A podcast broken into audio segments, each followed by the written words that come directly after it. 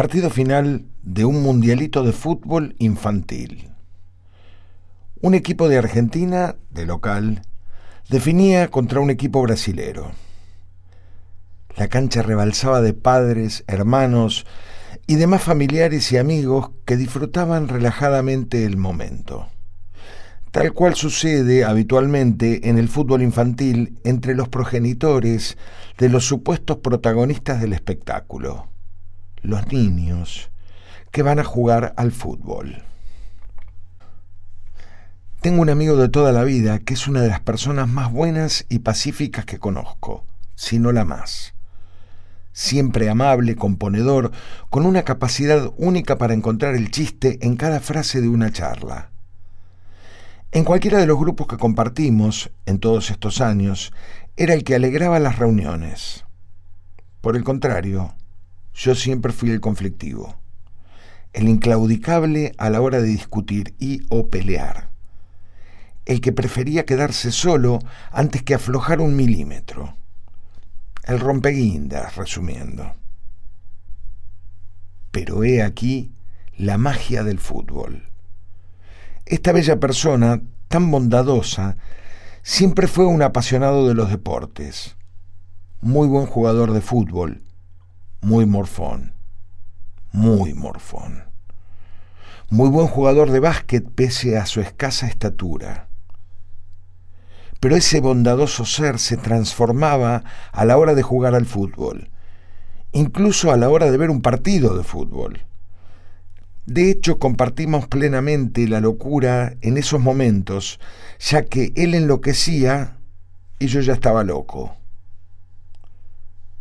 Solo una pequeña anécdota para entender mejor la idiosincrasia de este personaje.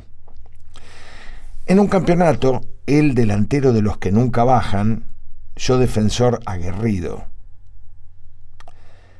Este muchacho necesitaba hacer un gol para ser el goleador del torneo. Casi finalizaba el último partido.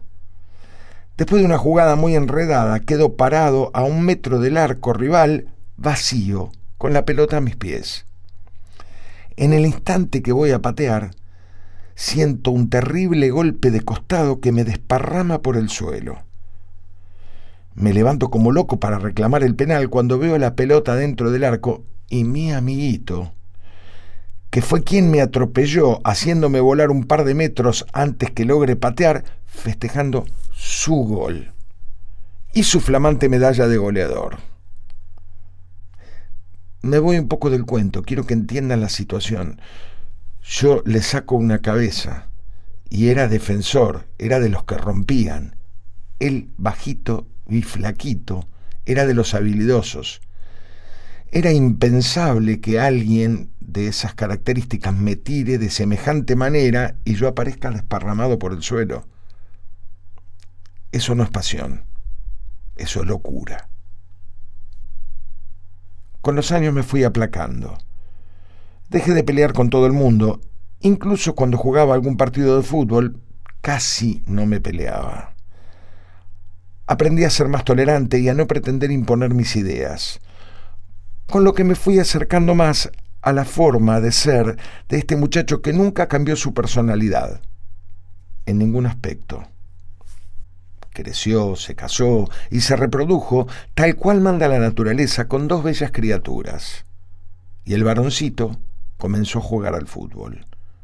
Y el papá lo iba a ver a la cancha y como todo padre que comprende la importancia de la actividad deportiva en los niños y lo trascendente que es educar con el ejemplo, insultó desde el principio de cada partido hasta el final a todos y cada uno de los árbitros, de cada uno de los partidos, de cada torneo que año a año el pequeño jugaba en la categoría correspondiente a su edad. Y así llegamos a la final del mundialito que se definía en el último penal que pateaba un brasileño. Si entraba, seguía la serie. Si atajaba el argentino, mi amigo, es decir, el hijo de mi amigo, era campeón.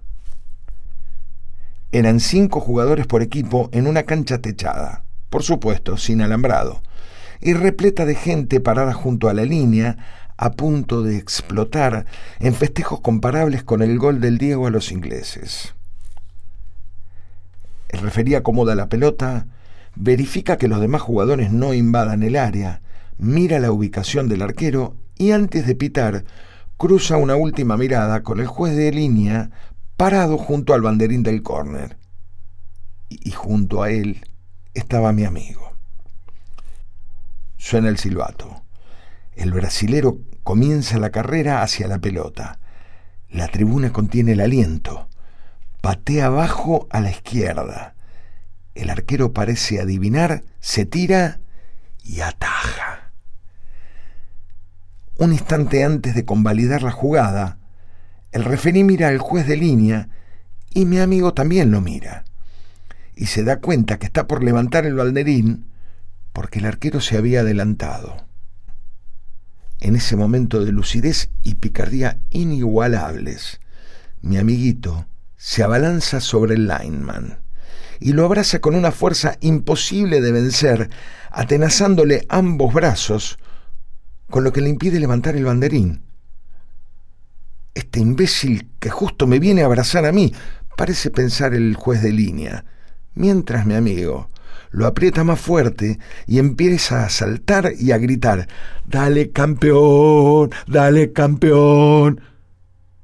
Inmediatamente la gente invade la cancha, ante lo cual, y a falta de indicación alguna por parte del juez de línea, el referí convalida la atajada adelantada y los chicos del equipo del hijo de mi amigo salieron campeones. Ya en el auto, de regreso a casa, con la adrenalina por las nubes y la satisfacción del campeonato ganado con total legitimidad. La esposa de mi amigo, madre del campeoncito, sentada en el asiento del acompañante, le explicaba a su hijo lo mal que estaba lo que había hecho su padre, con argumentos de decencia, honestidad, legalidad, intentando que su niño comprendiera que estos son los valores importantes de la vida y que no siguiera en el futuro el mal ejemplo de su progenitor. La explicación fue extensa y sin ningún tipo de interrupción ni argumento que la contradijera por parte del marido, ni del hijo que sentado en el medio del asiento trasero intercambiaba fugaces y disimuladas miradas cómplices con su padre, que no necesitaban palabras. Salimos campeones.